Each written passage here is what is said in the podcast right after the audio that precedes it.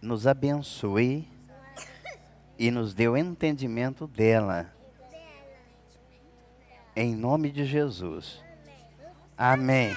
Amém.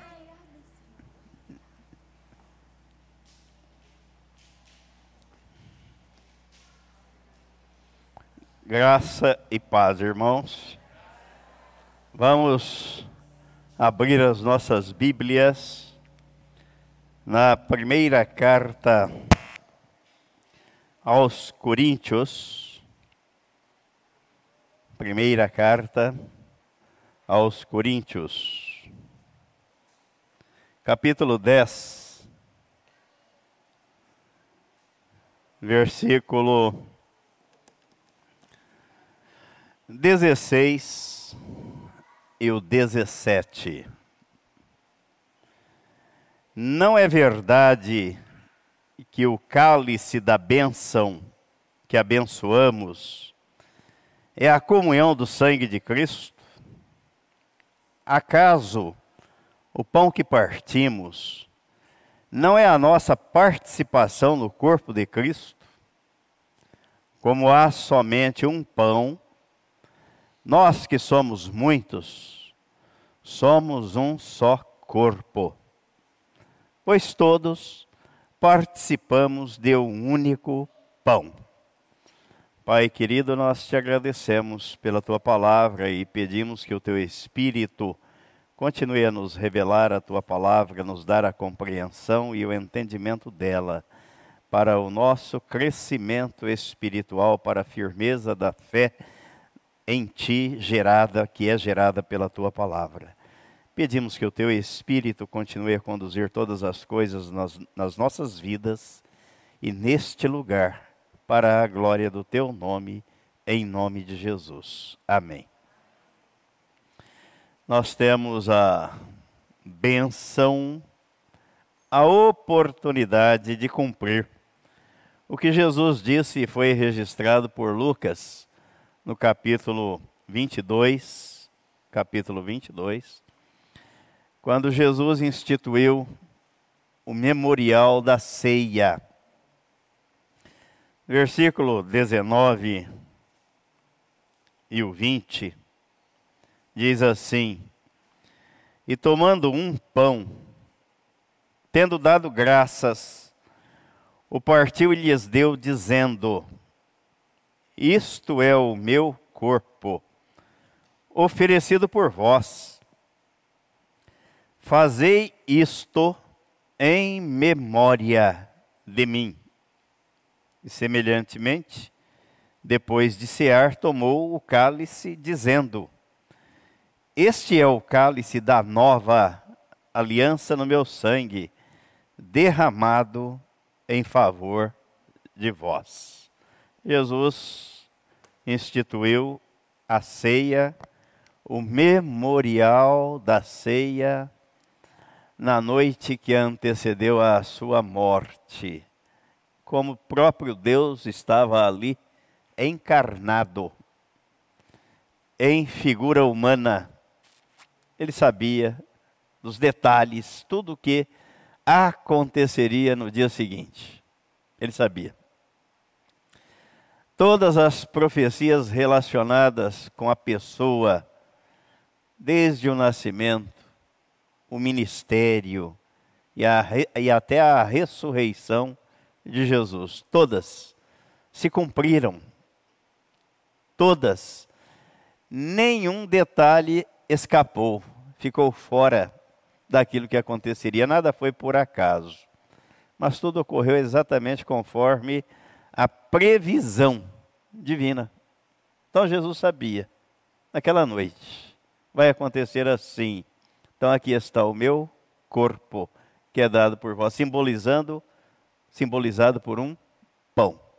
Aqui está o meu sangue, simbolizado por um cálice de vinho, suco, produto da videira, que é dado, que é derramado em favor de vós para a quitação a remissão dos pecados, o pagamento da dívida que vocês não podem pagar, que não poderíamos pagar.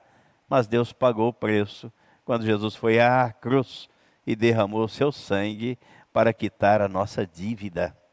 Por isso devemos ser gratos a Deus e ter o prazer, com alegria, de fazer isso, porque Jesus diz: Fazei isto em memória, para não esquecer, para não cair no vazio, ou então para não fazermos de forma mecânica, autômata, sem saber porquê. Então, a ceia do Senhor, Jesus a instituiu para que carreguemos na lembrança, a lembrança viva na memória do que ele fez por nós.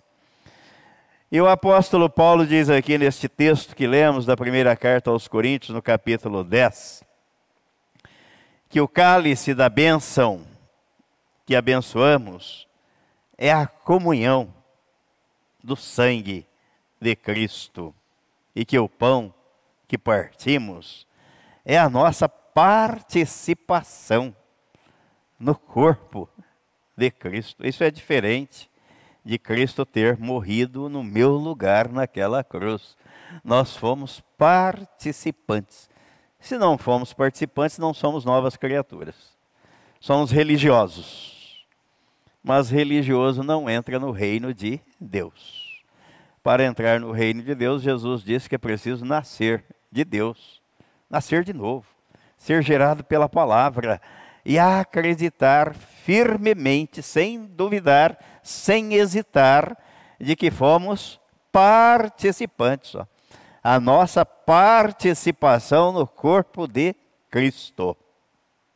E o apóstolo enfatiza ainda no versículo 17: como há somente um pão, que é Cristo, o pão da vida, o pão que desceu do céu.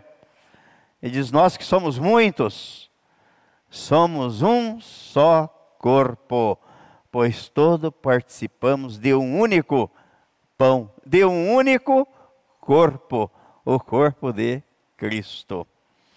A palavra comunhão significa participação, comum, algo comum.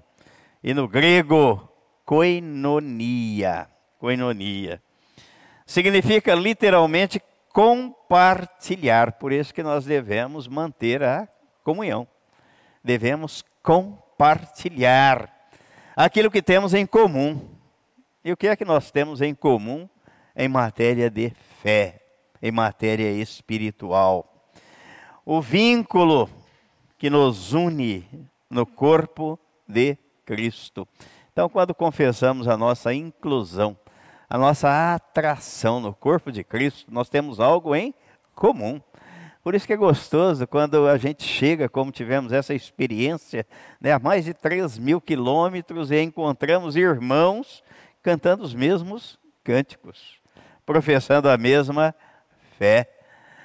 E a gente até descontrai, fala, ah, já te conheço, você não é estranho para mim. Por quê? Porque nos conhecemos da cruz, fomos unidos no corpo de Cristo.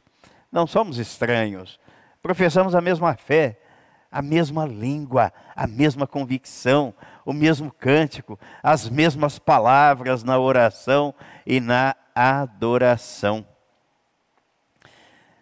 Fomos participantes da sua na atração no seu corpo. Fomos participantes da sua crucificação. Quando o apóstolo Paulo diz na carta aos Romanos, no capítulo 6, versículos 6 e 7, que nós não podemos ignorar este fato, que nós devemos saber disto, sabendo isto, que foi crucificado com ele o nosso velho homem, para que o corpo do pecado seja destruído e não sirvamos o pecado como escravos, porquanto quem morreu para o pecado está justificado no corpo de Cristo. E na, quando ele escreveu a Timóteo, na segunda carta, o apóstolo Paulo, mostrando a nossa comunhão, o que é que temos em comum, o que é que nos liga e nos vincula ao corpo de Cristo. Na segunda carta, Timóteo, no capítulo 2, no versículo 11, ele diz assim: Fiel é esta palavra, se já morremos com ele, também viveremos com Ele. Quem não morreu para o pecado no corpo de Cristo não vive. Cristo não vive nele. Ele não vive em Cristo, ele não está em Cristo. A nossa inclusão no corpo de Cristo se deu exatamente pelo fato de morrermos, de termos morrido para o pecado no corpo de Cristo. E na segunda carta aos Coríntios, no, no capítulo 5, segunda carta aos Coríntios, capítulo 5, no versículo 14, o apóstolo Paulo diz assim: Pois o amor de Cristo nos constrange, nos leva a essa conclusão, julgando nós isto: um morreu por todos, Cristo.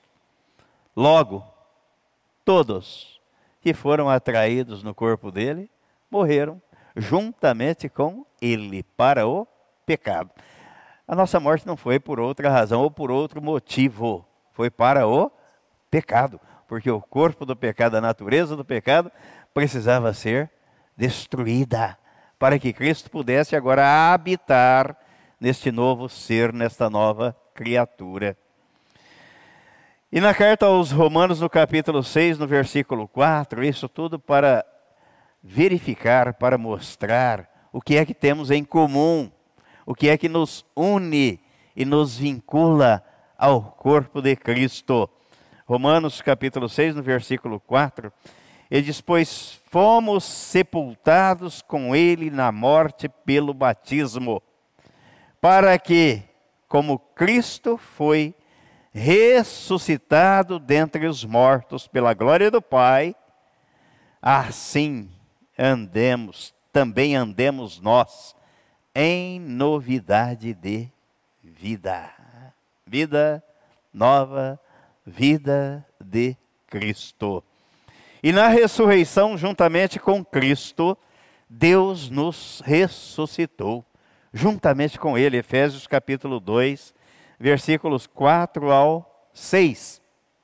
Ele diz assim, Efésios capítulo 2, versículos 4 ao 6.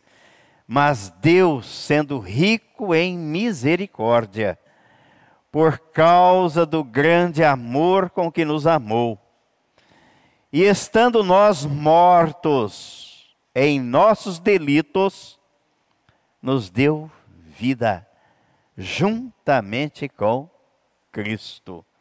Pela graça sois salvos, e juntamente com Ele nos ressuscitou e nos fez assentar nos lugares celestiais em Cristo Jesus. Aqui não há figura de linguagem.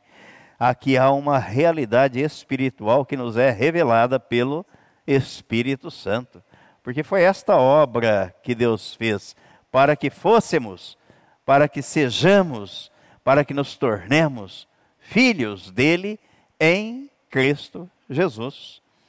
Isto nos faz um com Ele. Por isso que o apóstolo Paulo diz que nós somos participantes no corpo de Cristo, embora sejamos muitos. 1 Coríntios 10, versículo 17. Pois todos participamos de um único pão, somos um, um só corpo, unidade. Unidade. E Jesus disse isso no capítulo 17 de João, quando ele orou por nós, quando ele intercedeu por nós junto ao Pai. João capítulo 17, a oração feita por Jesus. Versículo 20 e 21, ele diz assim: Não rogo somente por estes, mas também por aqueles que vierem a crer em mim, por intermédio da Sua palavra, a fim de que todos sejam um. E como és tu, ó Pai, em mim e eu em ti, também se, sejam eles em nós, para que o mundo creia que tu me enviaste. Então o mundo vai crer e as pessoas passam a crer nesta obra, quando elas veem a unidade do corpo de Cristo aqui na terra, quando elas veem, percebem que existe comunhão dos irmãos entre si, comunhão na palavra, comunhão nas orações, comunhão no partir do pão, comunhão com Deus. Aí as pessoas passam a ser despertadas, passam a ter interesse e passam a ter o desejo de saber quem é este Deus. Quem é este Deus? Na carta aos, na carta aos Coríntios, ainda na primeira carta, aqui no capítulo 12, no versículo 27, o apóstolo Paulo volta a enfatizar esta comunhão e este corpo, esta unidade. Ele diz: Ora, vós sois corpo de Cristo e individualmente membros desse corpo. Eu não sei que membro eu sou. Se sou o dedinho da mão ou do pé.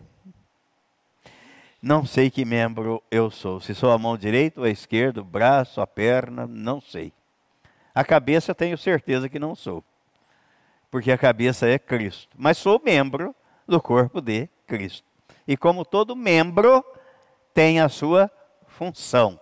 Então eu sei que eu tenho uma função a ser desempenhada para o crescimento do corpo de Cristo. Não para a minha glória, mas para a glória de Deus.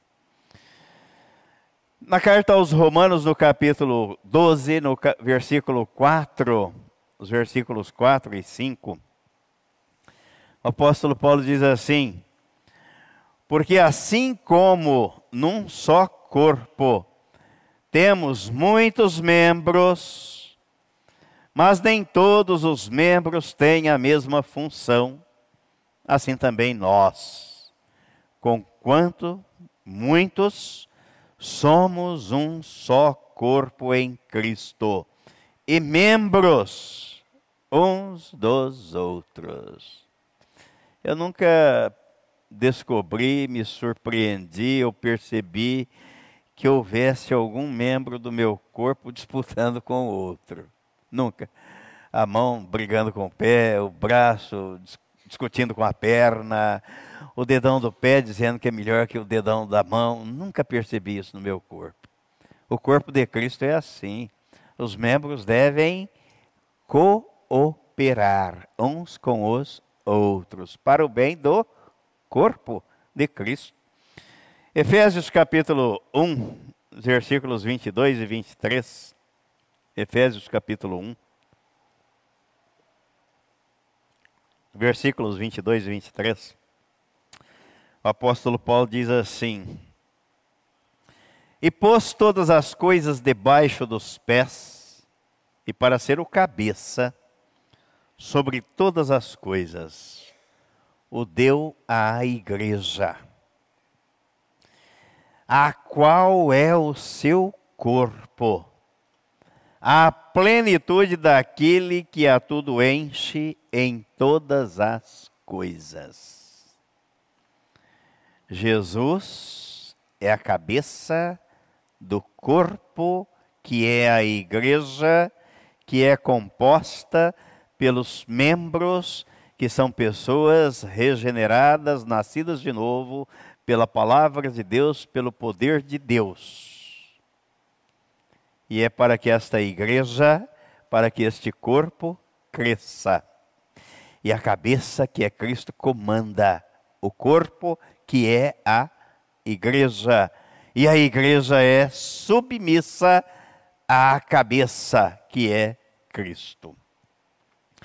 Na carta aos Efésios, no capítulo 4, versículos 15 e 16, 15 e 16, o apóstolo Paulo escreveu assim: Mas, seguindo a verdade em amor, cresçamos em tudo naquele que é a cabeça, Cristo, de quem todo o corpo, bem ajustado e consolidado pelo auxílio de toda a junta, segundo a justa cooperação de cada parte, efetua o seu próprio aumento para a edificação de si mesmo em amor.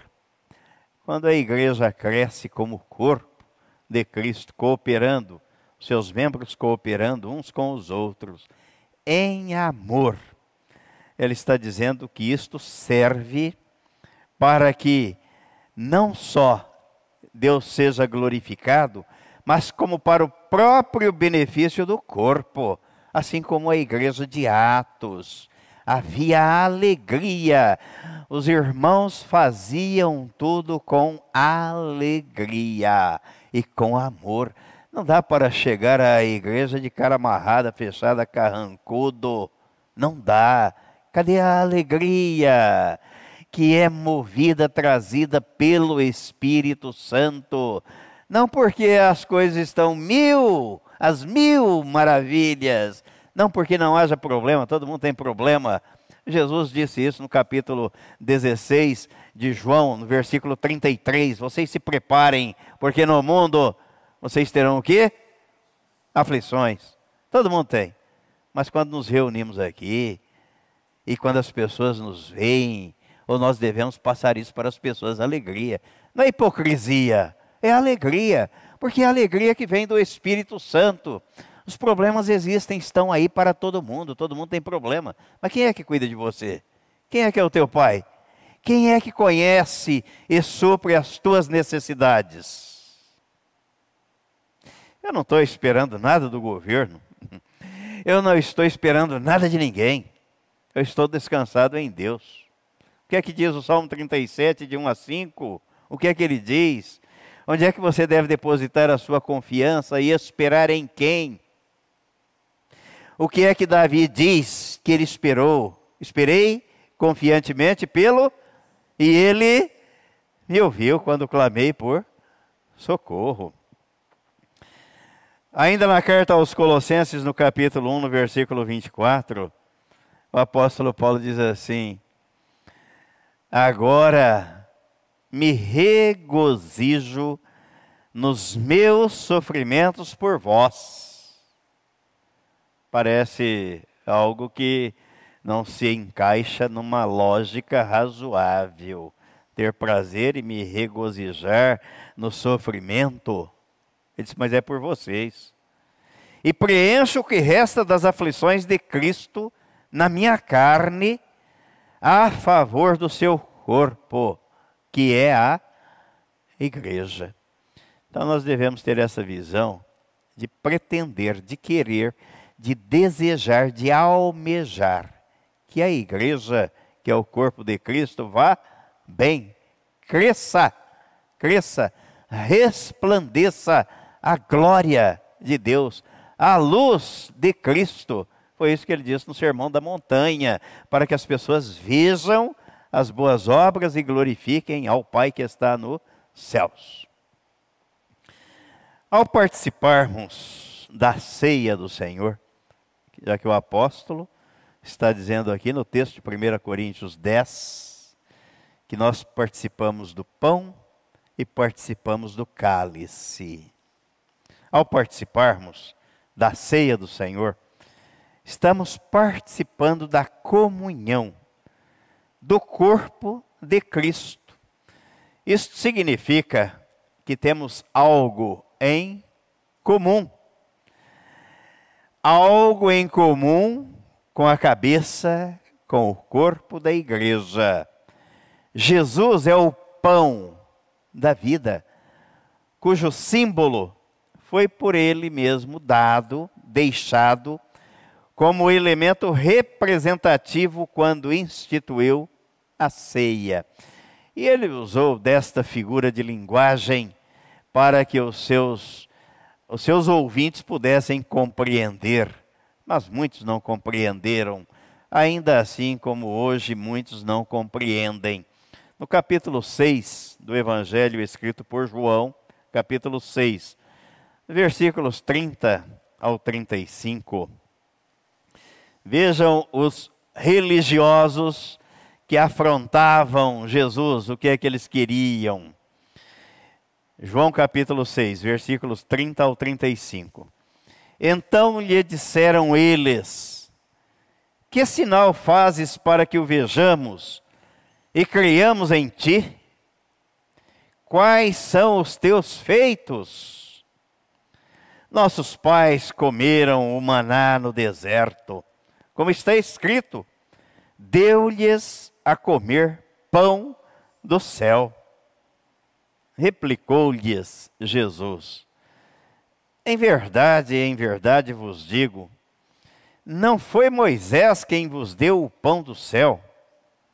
O verdadeiro pão do céu é meu Pai quem vos dá. Porque o pão de Deus é o que desce do céu e dá vida ao mundo. Então lhe disseram: Senhor, dá-nos sempre desse pão. Declarou-lhes, pois, Jesus: Eu sou o pão da vida. O que vem a mim jamais terá fome, e o que crê em mim jamais terá sede.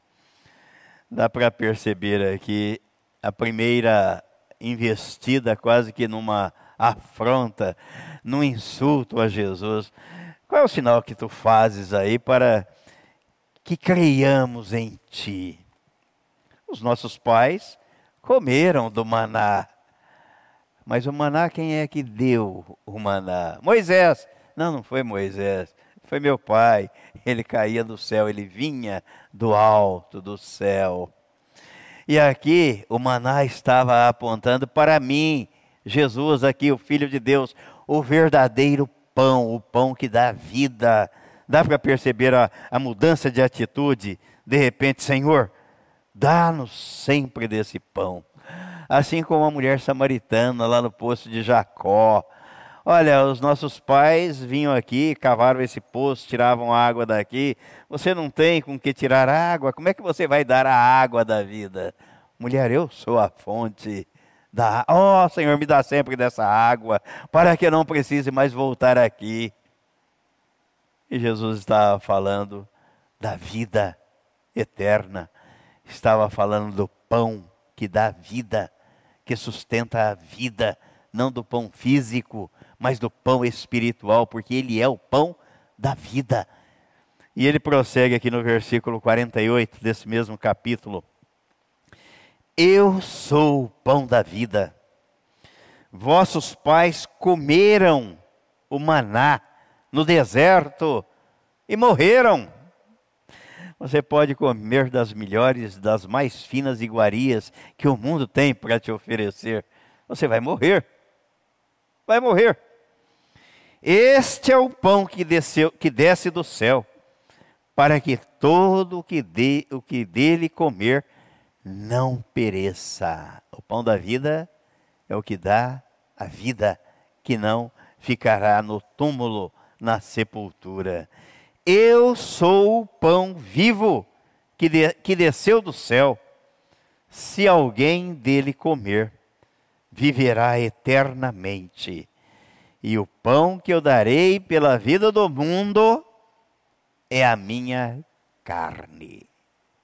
Seu corpo moído na cruz, por causa das nossas transgressões, para pagar uma dívida que não poderíamos pagar, impagável. Mas Jesus pagou e Deus aceitou o preço. Está quitada a conta, a dívida. Não há mais o que fazer pelo pecado. Ele já fez. Definitivamente. É o que diz o autor da carta aos Hebreus no capítulo 10. Não acreditar no que ele fez, ou que foi suficiente o que ele fez, isto sim é pecado. Não acreditar. Acreditando, o problema do pecado está resolvido na cruz em Cristo.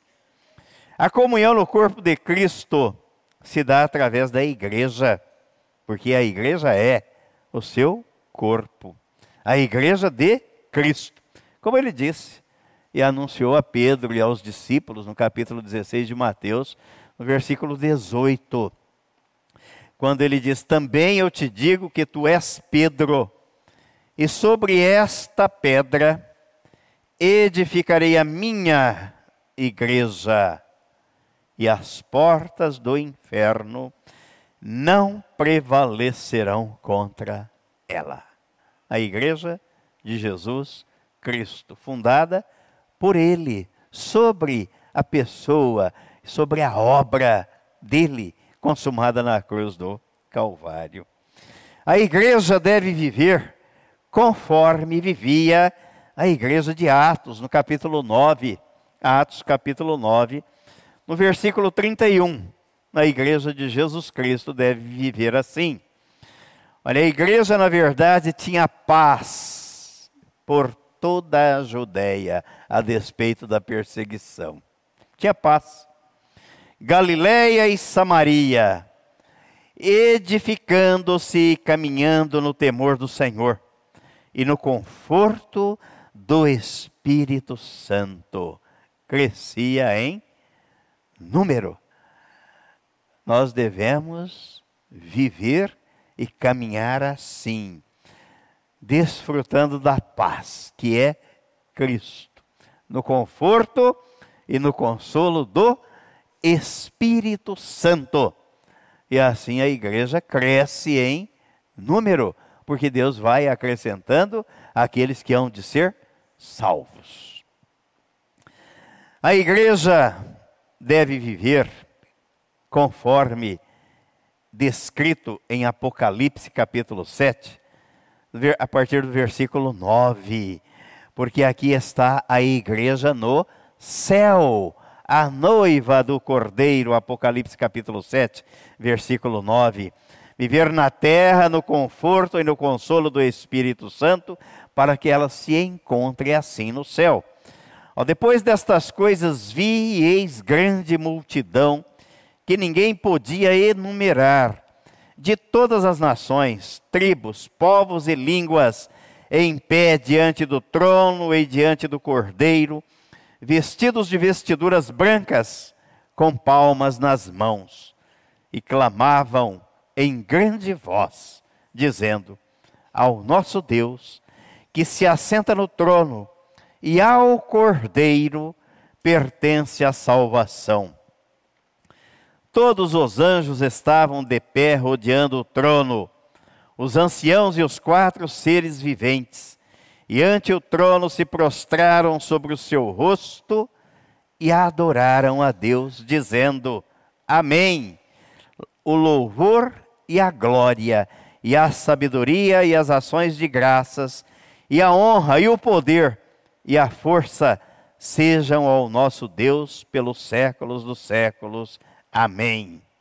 Um dos anciãos tomou a palavra dizendo: estes que se vestem de vestiduras brancas, quem são e de onde vieram?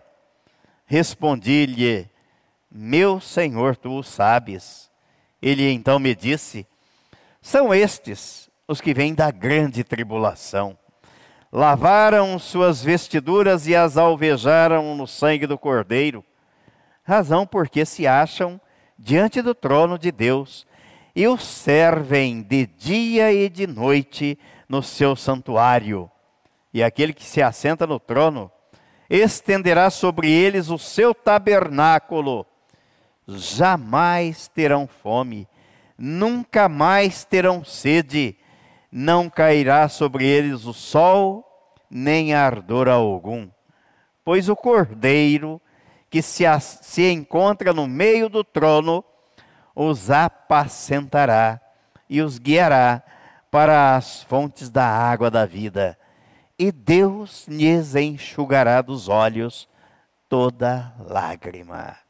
Estamos fazendo um estágio aqui na terra, um prenúncio, um pedacinho do céu, de como será a eternidade, porque a vida eterna nós já começamos a viver o dia que nascemos de novo, começamos a viver a vida eterna.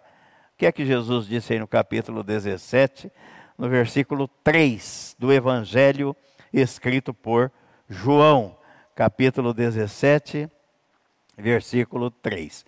A vida eterna já começamos a viver. E a vida eterna é esta que te conheçam a ti, o único Deus verdadeiro, e a Jesus Cristo, a quem enviaste. Como é que está o seu relacionamento com Deus? Aí vai depender do seu grau de envolvimento, de comprometimento e de relacionamento com Deus. Vai conhecendo Deus todos os dias pela palavra. E ele tem prazer nisso. É a vida eterna. É um estágio preparatório para a eternidade com Deus. Enquanto não estivermos lá na eternidade, enquanto estivermos por aqui, vamos dar cumprimento ao que Jesus ordenou.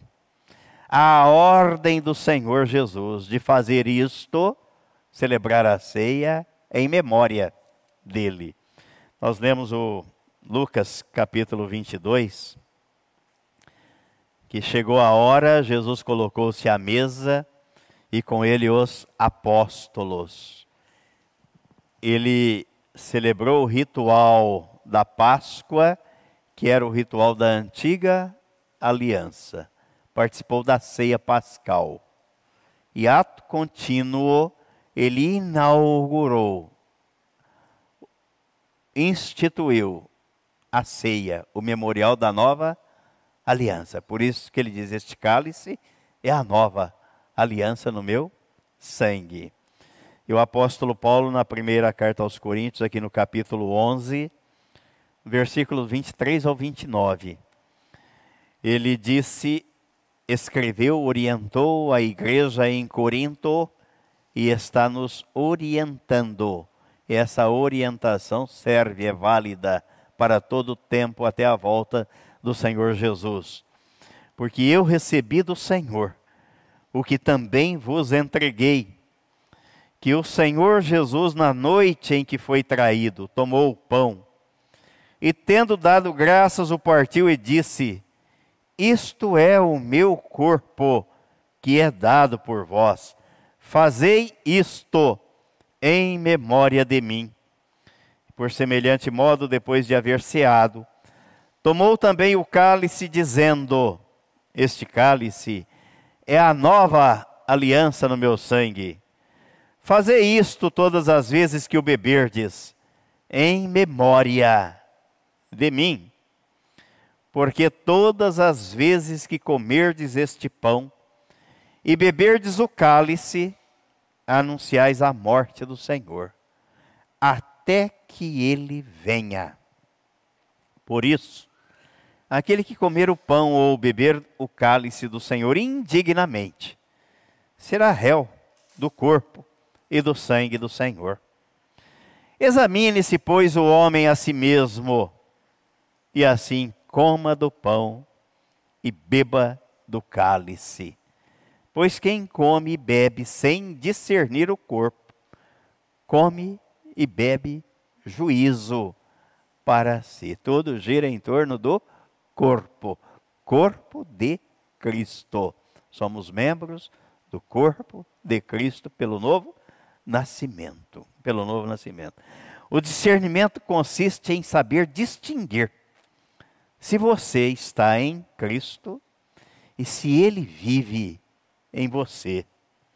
Se você faz parte do corpo de Cristo, se já confessou publicamente, através do batismo nas águas, a sua identificação na crucificação, na morte, no sepultamento e na ressurreição juntamente com Cristo. É o que o apóstolo Paulo diz na segunda carta, aí aos Coríntios, no capítulo 13, no versículo 5. Examinai-vos a vós mesmos se realmente estáis na fé. Provai-vos a vós mesmos. Ou não reconheceis que Jesus Cristo está em vós? Se não é, que já estáis reprovados. E assim o Senhor continue nos dando a revelação, a compreensão da palavra dele, de que participamos do pão do corpo de Cristo, do sangue do cálice da nova aliança, o sangue de Cristo, estamos inseridos no mesmo corpo, do qual Cristo é a cabeça, para o nosso crescimento espiritual e para a glória de Deus Pai, em nome de Jesus. Amém e amém.